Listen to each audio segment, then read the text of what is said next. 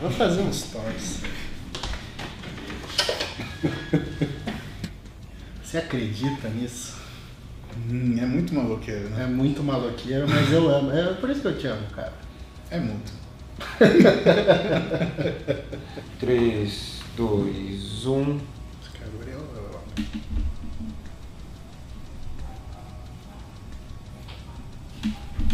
É para o ímpar ou é pedra Pô, velho, Porra. isso daqui é João Kempo segundo nível, isso é agulha. Tá, Ué. vamos lá. Não. Deus, Não, isso é chuva. chuva na pedra, Não pedra. acontece nada. Isso é fogo. Fogo na tesoura derrete a tesoura, velho. Tá bom, vai, abre você. Ah, senhoras e senhores que estão nos assistindo aqui na Max Titanium, né? Nosso canal hoje conta com Moá, professor doutor Gabriel Kaminski Kaminscão, né? E a gente vai falar sobre emagrecimento. Emagrecimento e a reclamação da maioria das pessoas com relação ao emagrecimento. Todo mundo acha que tem uma doença, Tipo tireoide. tipo tireoide, Hum, que as impede de emagrecer, sim. certo? Então, Verdade. assim, eu não consigo emagrecer, eu não como. Verdade. Você não escuta isso? Eu não como Verdade. e não emagreço. Verdade. E aí as pessoas vão ao seu consultório para descobrir qual é essa doença que elas têm. Você sabe que essa doença, ela é na verdade multifatorial. E hoje eu observo quem trabalha com, com na, na realidade, nutrição de uma forma geral, né, é, tem tido uma abordagem mais comportamental para conseguir aniquilar essa frase, ah, eu não como, para perceber o que come, porque justamente parte da doença ela parte daí, você não reconhece o que você está fazendo. Dentro disso, Gabs, tem uma série de coisas. Você tem transtorno do comer noturno, você tem a compulsão, você tem a, a, a falta de noção da pessoa em relação ao que ela vê na mídia. Então ela fala, ah, abacate magra, o abacate é fit. O abacate tem 96 quilocalorias para cada 100 gramas, o negócio é calórico pra caramba. Então, se você vai substituir uma refeição de batata frita com hambúrguer, beleza, né? Agora, o que a gente sabe, o que a literatura fala? A literatura fala que deve haver déficit calórico para você emagrecer. Isso é ponto pacífico, não tem briga. Agora, como que a gente vai atingir isso? É esse que é a, a chave do negócio. E como você vai atingir depende muito do tipo de doença que a pessoa tem. Ela pode ter uma compulsão, ela pode ter um transtorno misto de ansiedade e depressão, ela pode ter, na realidade, uma, um excesso de preocupação com a alimentação, só que desviado por uma, por uma, por uma forma alimentar errada. Né? Ela pode ter um diabetes, ela pode ter uma situação inflamatória que favoreça com que ela tenha obesidade. E geralmente quando você tem isso, você tem o que a gente chama de síndrome metabólica, né? A obesidade, o diabetes misturado com hipertensão arterial. Então, a, a, o paciente é importante. Quando a gente trata de emagrecimento, na verdade, é entender que a gente não vai tratar do emagrecimento, a gente vai tratar o paciente. E aí que a coisa fica interessante, né? Então, primeiro passo: termodinâmica. Termodinâmica, Termodinâmica. perfeito. Certo? Ótimo. Calorias entram, calorias saem. Perfeito. Se entrar menos caloria do que sai, emagrecimento. A ideia é essa. Agora, o que, que é a forma, né? Porque o organismo, ele responde a, a qualquer estímulo que a gente dê. E tanto a retirada quanto a introdução de calorias, ela funciona como se fosse estímulo. A questão é que, se você tira caloria demais, esse corpo reage. Ele reage como? Baixando a sua velocidade metabólica. Evidente, teu corpo não vai deixar uma situação onde ele entra em colapso para depois descolapsar. Por mais né? que você queira morrer, teu corpo não deixa. Não, Eu acho não isso fazendo- impressionante, né? Porque muita gente não toma água, por exemplo. Hum, Então, eu não tomo água, meu corpo precisa de água. Maurício, você não Não toma água. nada de água. Nada, Nada, nada, São nada. Lazarento, Maurício. Nada de água. Maurício, ele é o melhor exemplo do que não fazer. A gente sempre Mais pode menos. usar ele. Mais ou menos. Mais ou menos. Eu- mas eu realmente não bebo água. E o que, que acontece se você não bebe água? Seu corpo precisa de água? Precisa entre 30 e 50 ml de água por quilograma de peso corporal por dia se você treina. E se eu não tomo água, como que eu não morro?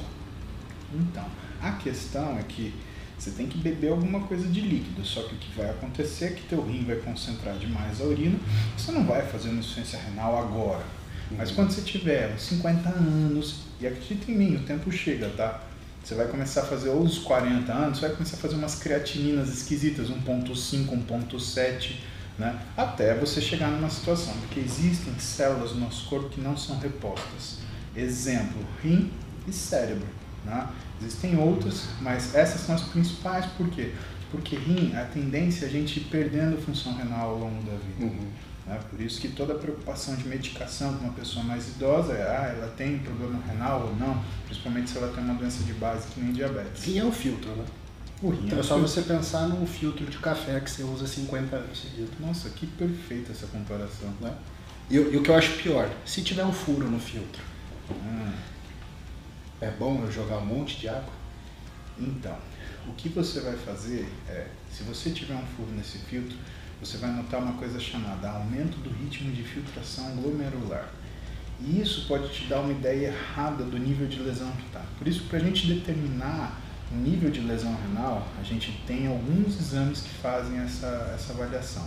Você tem exames de sangue, você tem exames de urina, e basicamente a gente detecta nesses exames a quantidade de material perdido. Então, quando a gente pede, por exemplo, uma microalbuminúria, a gente está querendo saber o quê? Se o buraco dessa peneira, né, desse filtro de café, ele está muito grande. Você está Ou- perdendo proteína para urina. Exatamente. Se esse buraco está muito grande, ele tem uma macroproteinúria. Né? E aí tem situações que são de, de, de doença grave, como por exemplo o síndrome nefrótico. Mas isso não é uma coisa que assim a gente vai encontrar no esporte causado por falta de água, né? Isso daí você vai encontrar em doença crônica mesmo, né? Doenças autoimunes ou próprio diabetes que leva a uma lesão renal e doenças que levam a comprometimento vascular. Né? Aí isso é um pouco mais reservado. Agora a água a gente precisa e a gente precisa principalmente no desempenho. Não se esqueça que o músculo é de, de 75 a 78% água. Então, se uma pessoa não se hidrata bem, o músculo fica flat. E a primeira situação que faz você perder músculo é desidratação. Quanto mais você desidratar, mais músculo você vai perder. É muito comum a gente ver isso trazendo peixe para o nosso Uhum. aquário no fisiculturismo. Então, aquele atleta que suga demais a finalização, desidrata, faz uso de diurético, Lasix, Uhum. absurdo.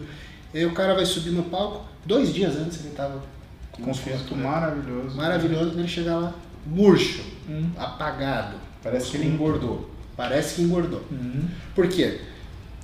Quando a gente. Se você pensar que o músculo é uma bexiga, vamos Sim. colocar assim, se você tira a ar da bexiga, ela não fica enrugada? Exatamente. Então o músculo também. Agora, quanto mais cheio tiver a musculatura, mais a pele vai colar e vai mostrar detalhamento. Porque a definição é uma relação, né? Espessura da pele e espessura do músculo que está por baixo. Se você tem uma pele média com músculo grande, por mais que essa pele esteja média, o músculo é grande, então dá relevo. Agora, se você tiver uma pele fina com músculo fino, você não ganha relevo nenhum. Ah, mas a pele está fina. Ah, mas não é campeonato de papel discrepante. Exato. Aí vem, aí vem a mentalidade do pessoal querendo colocar que é droga, né? Exatamente. Ah, GH fina a pele.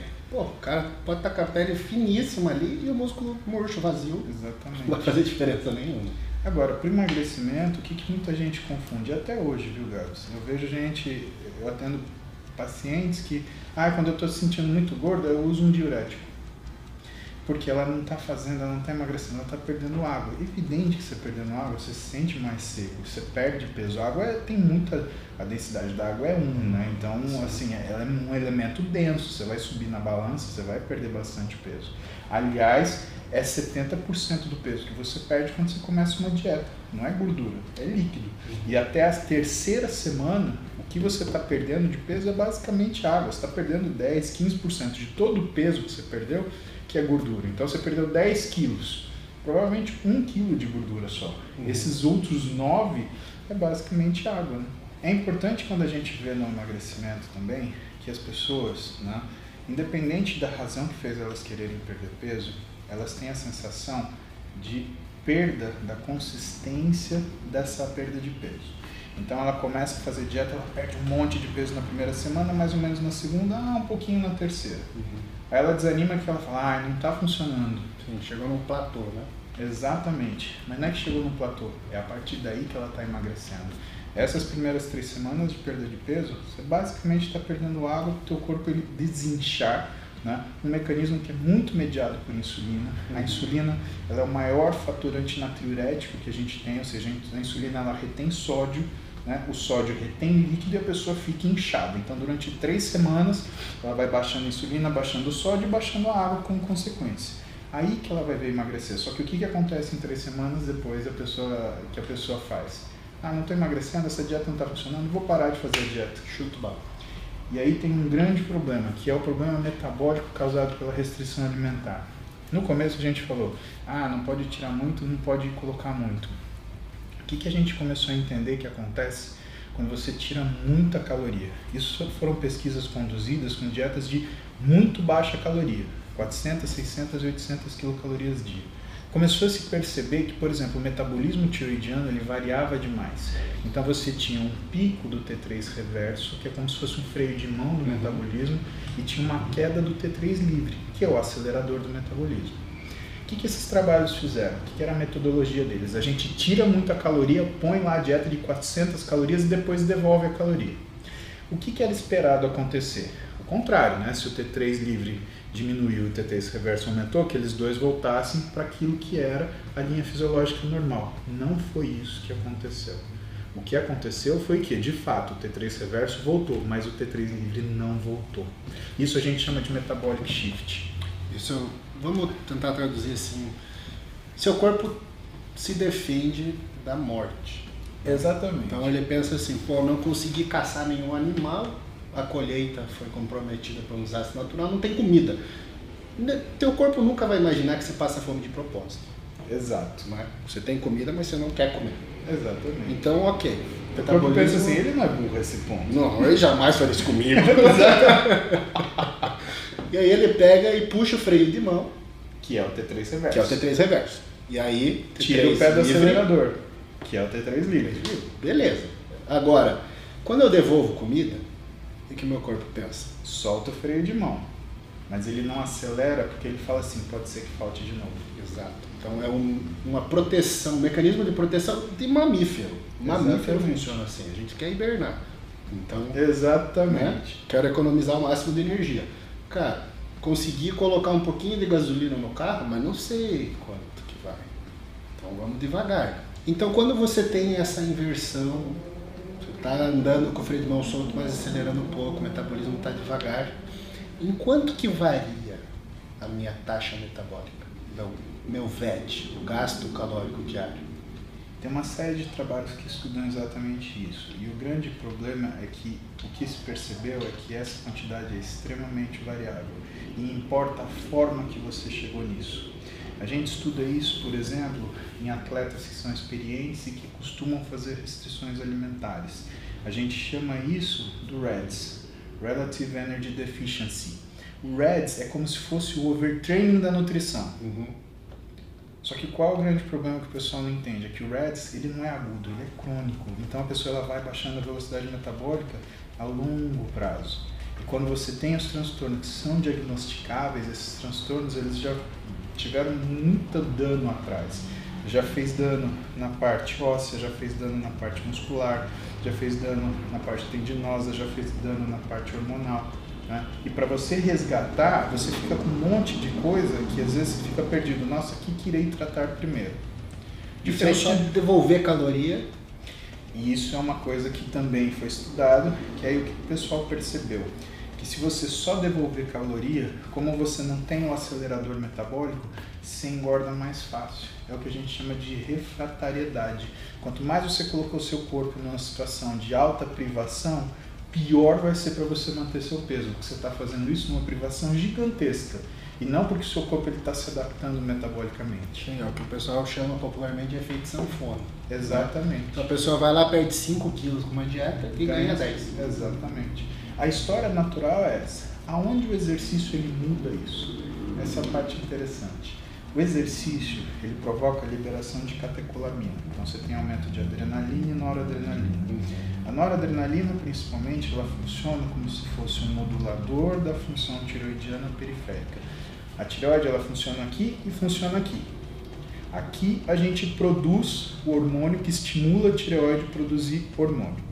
Aqui a gente produz o hormônio, só que a gente produz o pré-hormônio principalmente, que é o T4. Certo? Aí aqui a gente transforma o T4 em T3. Por quê? Porque a gente produz 80% de pré-hormônio. Essa transformação do pré-hormônio no hormônio, ela depende de uma série de coisas, de uma série de enzimas, mas uma enzima que está ligada a essa transformação, ela é sensível à noradrenalina, que é a deodinase tipo 2. Então, a noradrenalina liberada no exercício ativa essa enzima e essa enzima transforma o T4 em T3. Então, mesmo numa restrição calórica, o que, que acontece? O seu metabolismo continua funcionando de uma forma harmônica. Por isso que é importante o sujeito que faz dieta fazer exercício. E é extremamente difícil você emagrecer sem atividade física. Aproveitando o gancho da atividade física, Sim. um outro hormônio que dificulta muito a perda de peso é a insulina. Sim, Certo? senhor. E o que, que é a tal da sensibilidade à insulina? Que o exercício faz toda a diferença. Bom, a gente tem a sensibilidade e a resistência. A sensibilidade é a capacidade que o seu corpo capta a insulina pelas suas células e faz com que essa insulina ela transporte energia para dentro delas, criando uma ótima função orgânica. Certo? E a resistência? A resistência periférica à insulina, o que a gente entendeu é que existe uma diminuição de receptor per capita. Então você tem uma célula pequena que tem 10 receptores. Essa célula incha.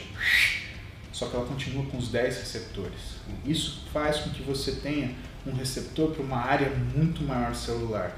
E essa insulina ela começa a se acumular.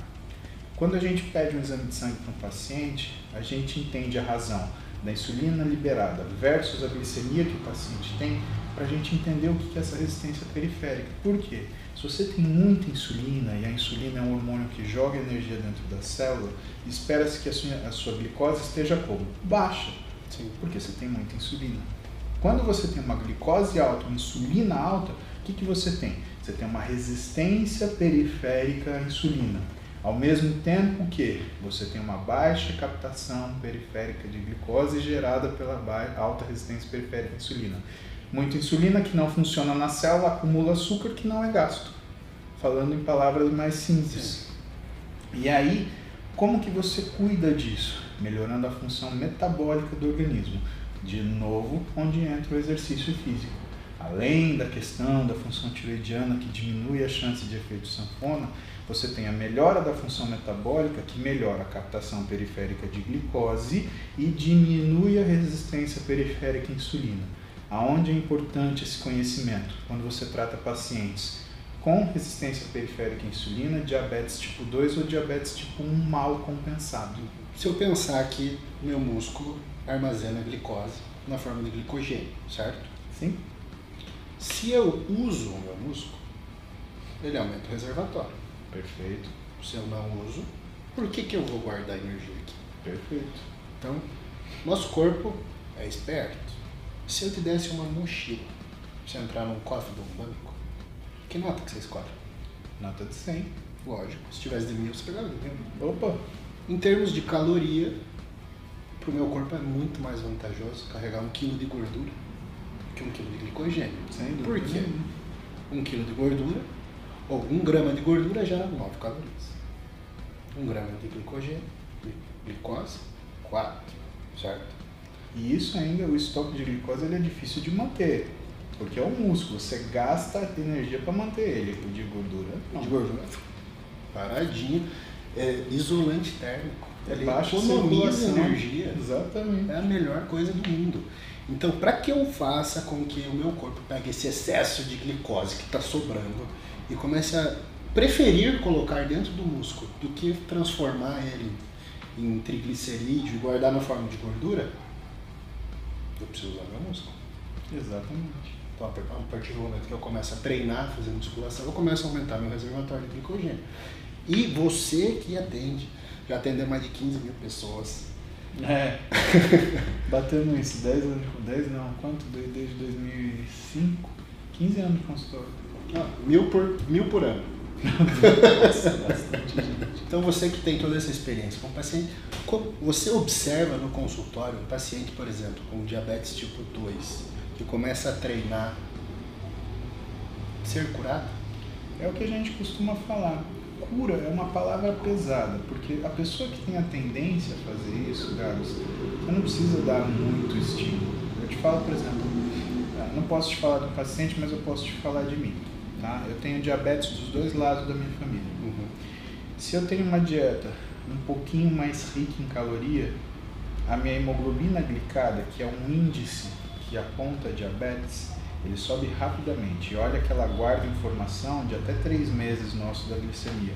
Então eu mesmo treinando, mesmo me cuidando, mesmo não comendo porcaria, eu tenho uma hemoglobina glicada de mais ou menos 5.4, 5.5, que é alto para um cara que treina, uhum. tá? Pensa que o limite para você ter resistência periférica à insulina e cuidar de diabetes é 5.7. Enquanto tem muito paciente meu, come umas coisas fora, bebe, papapá, papá, tem uma glicada de 4.9, 5, né? Isso quer dizer o quê? Eu não posso ficar muito brincando nessa área. Hum. E a gente tem essa, esse polimorfismo genético na população. Por isso que a pessoa não pode olhar para outra e falar, ah, mas o cara come pudim com quindim, com um topo de creme de leite e não acontece nada. É, mas é o cara. Às vezes você não pode fazer isso. E aí o que ajuda, às vezes, a pessoa a entender é quando a gente compara, por exemplo, na escola. O que, você era bom na escola? Ah, eu era bom de história. Como é que você era de matemática? Terrível. Tá. E o seu colega que era bom de matemática? É, ele tinha dificuldade dele em outra coisa. Tipo, português. Isso quer dizer que cada um de nós é bom em uma coisa. E do mesmo jeito que você é muito bom em uma coisa, mas não é tão bom em outra, nosso metabolismo ele tem essa relação. Claro, eu sou muito bom em acumular gordura. Sou especialista. eu também, meu amigo. Eu também. Né? Eu vou te falar que eu tenho uma vida bem regrada para isso não acontecer. E isso é difícil, porque você tem que regrar sono, alimentação em qualquer situação. Agora, você imagina eu na residência médica, ficando de plantão sem dormir, e teve uma época que eu dava três, quatro plantões por semana, ou seja, eu dormia três vezes por semana. E assim já não. Exato. E o que, que tinha para comer no plantão? Frango com batata doce? Que nada. Pizza de quatro queijos. Tinha. Meu, pizza de plantão era clássico. Clássico, clássico. Os caras que faziam dieta na época, eles comiam o recheio da pizza e deixavam a massa. é, não, eu faço dieta. O cara desse tamanho, ai meu Deus do céu. E assim, eu tinha whey para usar, né? O que me ajudou muito e o que me ajuda, porque o whey ele é insulinotrópico, né? Então ele melhora a função do nosso organismo. Nesse sentido, como ele faz com que você tenha um aumento da insulina, ele faz com que você consuma mais a glicose e controle mais a sua glicemia. A gente tem essa característica dos suplementos, né? Tem uma aula que eu dou que fala justamente disso. Quando a gente começa a olhar o paciente com resistência periférica à insulina e diabetes, né? os suplementos eles têm uma função muito curiosa. Né? Então, o whey, por exemplo, ele não deixa a glicemia do sujeito subir. A glutamina não deixa cair demais. E por que isso é importante? Porque o diabético, se você ficar controlando ele com insulina muito baixa, 50, 60, é, vai, que seja 70, vai, 80, uma insulina, uma glicose alta, tipo 80, assim, 80 não é preocupante para você e para mim, mas é preocupante para um cara que tem diabetes, porque para ele cair de 80 para 40 e fazer uma hipoglicemia, é isso aqui. Então, por um lado, você está com a glutamina para segurar isso, e por um outro, você está com o whey para estreitar isso. Né? Dos pacientes que eu tenho no consultório que usam aquele, aquele sensor Libre implantável, a gente vê muito isso com, com frequência. Né? A oscilação dele, que era isso daqui de glicemia, começa a diminuir, começa a ficar assim. Né? cada um tem um dever de casa para fazer, né? É importante a pessoa notar isso. E no emagrecimento não é tão diferente assim do diabetes, porque se no diabetes a oscilação aumenta a chance das doenças que vêm do diabetes, obesidade, hipertensão arterial, retinopatia diabética, alteração cerebrovascular, doença cardiovascular, para o sujeito que tem sobrepeso, propensão para obesidade, síndrome metabólica, ele vai fazer uma situação onde ele vai oscilando, cada vez subindo mais. Só que é que é insidioso. Ganha 2 quilos esse ano, ganha 3 no próximo, mantém, aí ganha 5. Aí você vê 10 anos, o cara tinha 30, tá com 40, ele ganhou 20 quilos. Cara, 20 quilos de gordura é muita coisa. Pensa que uma peça de picanha, que é carne, que tem no máximo um quilo, porque você tem mais que um quilo, é colchão duro, né? Ela é desse tamanho. A gordura, ela é pelo menos 30% menos densa, então ela é um negócio desse tamanho. Então, cara, um quilo de gordura é tipo uma bola de banha desse tamanho. Imagina 20. E isso a gente ganha no período de 10 anos, tranquilamente, se a gente não toma nenhum cuidado.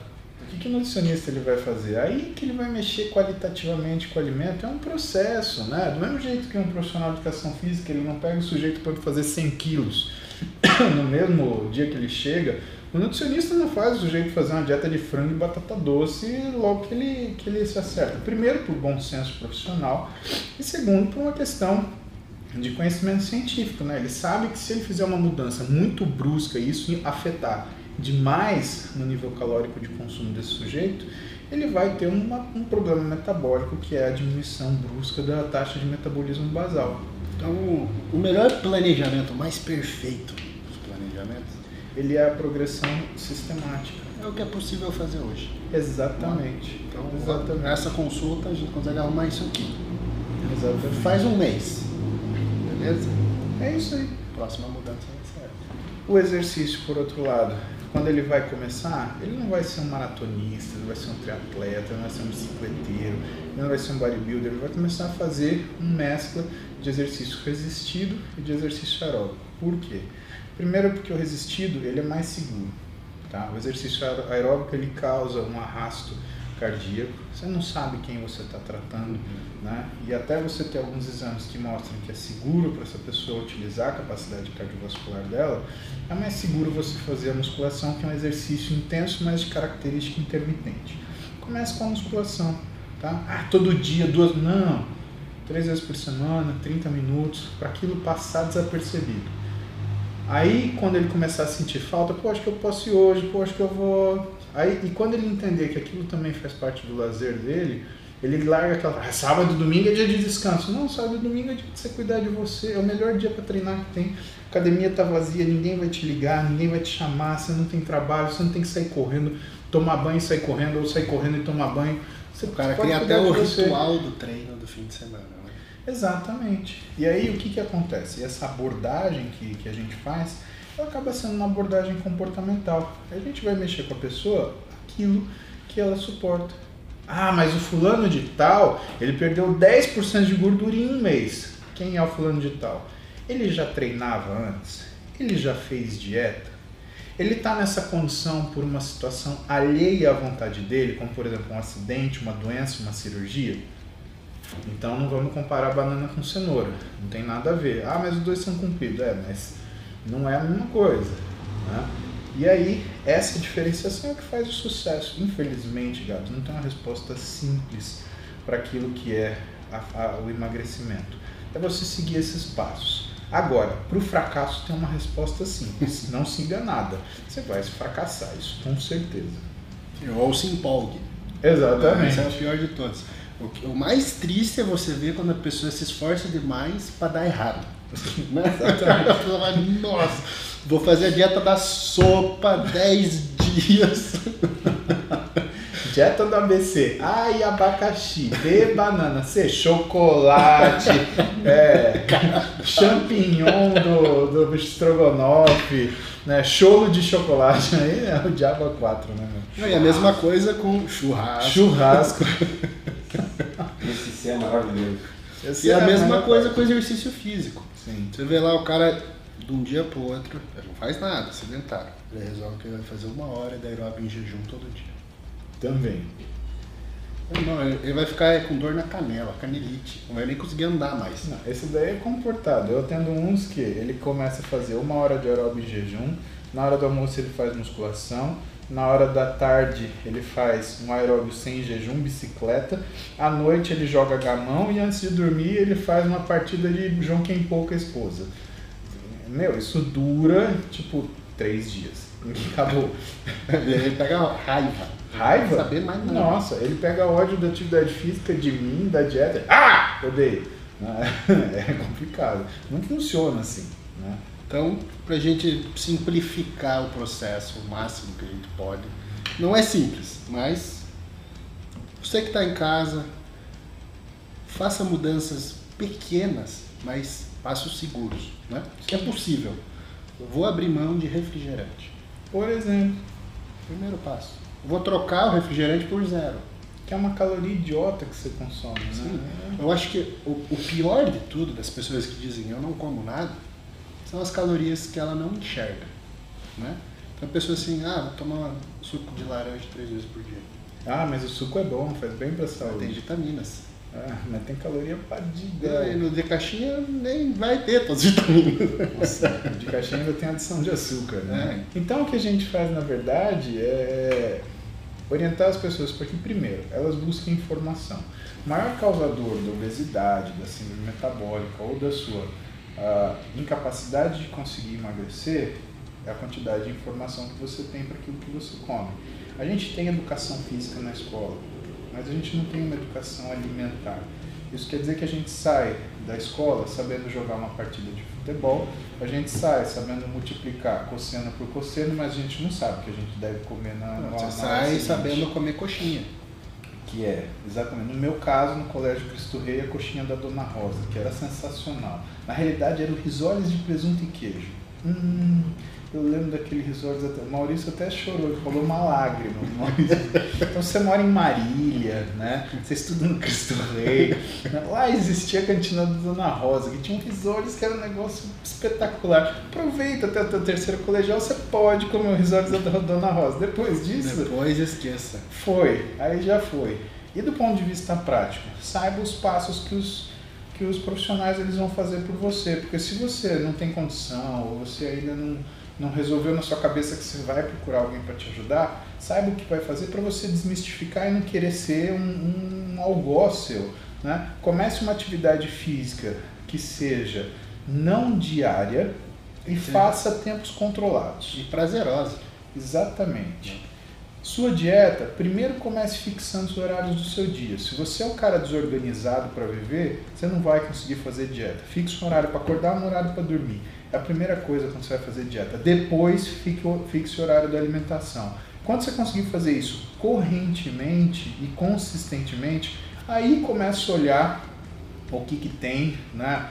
como que você pode melhorar a sua alimentação. E hoje a gente tem tanto profissional bom no Instagram, dando dica, falando sobre trabalho, né?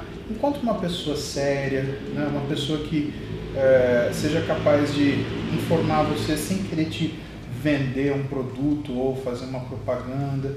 E aí você vai conseguir dar conta de fazer muita coisa relacionada a que você gostaria com o seu corpo, né? Antes de de repente decidir, falar, não, agora eu vou procurar um nutricionista, vou procurar um treinador, vou procurar um médico vou assumir isso de forma correta. E principalmente, se você tiver alguma doença, né, vá tratar disso antes. Com certeza.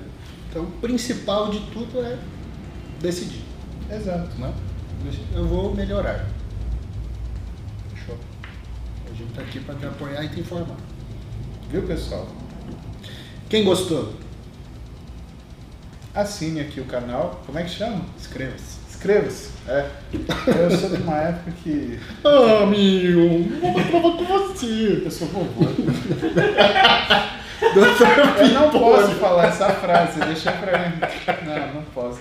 Senão o Maurício vai por um pi. Se inscreve aí no canal, faça suas perguntas, deixe seu comentário, ative as notificações do sininho para você saber sempre quando a gente for falar com você. E aproveita o conteúdo, né? Com certeza. Esse é o nosso primeiro vídeo juntos, então vocês podem esperar que teremos outros episódios. Muito obrigado, Dr. Paulo Musi. Muito obrigado, professor doutor Gabriel